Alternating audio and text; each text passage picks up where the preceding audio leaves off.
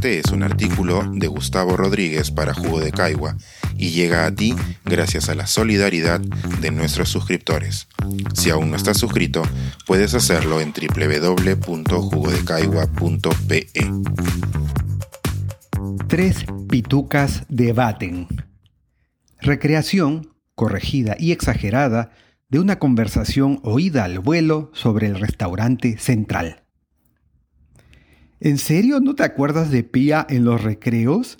se asombra la anfitriona. Ya estás mal tú, ¿ah? Mm, justo hoy salió en las noticias, o fue ayer, la amiga ejecutiva duda. Le preguntaron en una transmisión en vivo por qué en Central no sirven salchipapas. La gente se pasa, oye. ¿Y qué respondió? Se interesa la amiga antropóloga. Que ellos no hacen cocina peruana tradicional, pero que sí usan 100% ingredientes peruanos. ¿Es verdad? responde la antropóloga. Me consta. ¿Cómo? ¿Ha sido? se admira la anfitriona. ¿Qué te asombra? ríe la antropóloga. ¿Que una roja vaya a un restaurante pituco o que haya hecho mi reserva desde un iPhone? No, Sonsa, es que tú nunca vas a donde revienta el cohete. Fue hace tiempo, cuando recién empezaba su fama. Hoy debe ser imposible encontrar reserva. Como experiencia a mí me pareció interesante, tercia la ejecutiva, pero no es mi restaurante favorito. Que cada quien gaste su plata como le salga del forro, reclama la anfitriona. Lo que a mí me revienta es ese deporte peruano de linchar a los que les va bien. Un restaurante de aquí llega a número uno del mundo y salen en mancha a joderlo. A la gente le gusta llamar la atención, opina la ejecutiva. Y este país es muy complejo. La antropóloga coge un trozo de queso. Que si es muy caro y somos un país pobre, que si le paga poco a sus empleados, aburren ya. Yo no sé nada del derecho de piso en ese tipo de restaurantes, reconoce la antropóloga pero parece que cuando arrancaron tenían un tema con la licencia de funcionamiento. Como tú dices, este es un país complejo, interviene la ejecutiva. Central ha competido con restaurantes de todo el mundo, pero ya quiero ver a esos restaurantes hacer empresa en el Perú. Aquí la formalidad es cuesta arriba. Encima es el número uno con desventaja, se entusiasma la anfitriona. Pero ser peruano te da otras ventajas, sonríe la antropóloga. Somos un país bendecido. Eso es cierto para marquetearse, la ejecutiva coge su copa. Nuestra diversidad geográfica y cultural hace más fácil armar un cuento bonito. Relato, le dicen ahora, ¿no? Eso mismo. Lo que paga la gente en Central es una historia, dice la antropóloga. Por 10 soles te comes una salchipapa en cualquier lado, pero por mil soles asistes a una puesta en escena. Exacto, la anfitriona resplandece. Están comparando a la feria artesanal de la Marina con el MoMA. Te pasas, oye, la antropóloga ríe. Pero sí, son experiencias que no se pueden comparar. A mí me da gusto que por fin una noticia sobre el Perú sea positiva. La ejecutiva carraspea. No solo confirma que somos un destino gastronómico, sino que da señales de que el país vuelve a la normalidad y que el turismo puede regresar. ¿Pero qué normalidad es esa? protesta la antropóloga. Perdóname, pero ahí sí me pongo crítica.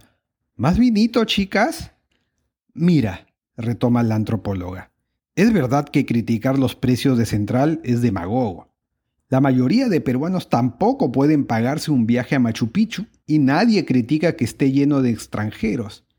Ni Virgilio ni Pía tienen la culpa de la desigualdad estructural de nuestro país. Pero tus colegas pueden decir que se aprovechan de ella. La anfitriona continúa escanciando. Esos serán mis colegas idiotas. Mira, en primer lugar, Podemos criticarle a la lista su método y cómo se usa el lobby para privilegiar a ciertos restaurantes, pero todos los aspirantes han jugado bajo las mismas reglas y Central ha ganado. Bien por ellos. Y en segundo lugar, en todo país hay un espacio para el lujo y para gente que quiera pagarlo. ¿Tú crees que mi prima Paola en Madrid va a pagarse el central de España? No, pues. ¿Sabes qué es lo que indigna en el fondo, me parece? A ver. El tema no es que aquí haya gente rica y gente pobre. El problema se da cuando la diferencia es escandalosa y está tan normalizada que nadie hace reformas para cambiar eso. Bien dicho, flaca. La ejecutiva choca su copa. En vez de joder a Central por sus precios, deberíamos estar jodiendo a nuestros políticos para que mejoren la educación, para que desarmen a las mafias del transporte, para que alienten la formalidad. Cuidado, que estás hablando como caviar, se ríe la antropóloga. Ah, no. La anfitriona se sirve otra copa. Esta casa se respeta. Pero si hay algo que me parece sorprendente de todo este tema y que no se está discutiendo. Suelta. En esa lista de 50 top del mundo, Lima es la ciudad con más restaurantes. ¡Cuatro! Creo que París le sigue con tres. ¿Tú te acuerdas cuando éramos chibolas y los restaurantes más fichos de aquí se afrancesaban? Hasta Gastón tuvo su etapa. El primer Astrid y Gastón, la anfitriona se emociona. Ahí me pidió Lucho. Y después pasó que Bernardo y Cucho y el mismo Gastón vieron que el camino era por otro lado. Quizá este haya sido el único esfuerzo nacional que los peruanos hemos sostenido durante años y hemos vivido para ver los efectos reales.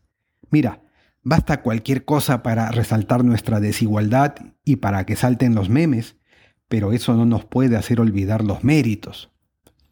Los privados y el Estado remando en la misma dirección, apunta la ejecutiva.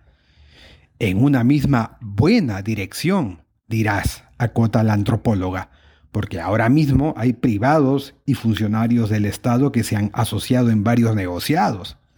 Ah, tú sabes que me refiero a políticas públicas, no seas chinche tampoco. Ya, ya, me callo entonces. ¿Quieren más pizza? pregunta la anfitriona. Le digo a Charito que caliente la otra. ¿Pero no es muy tarde? La antropóloga mira su celular. Ya son las doce.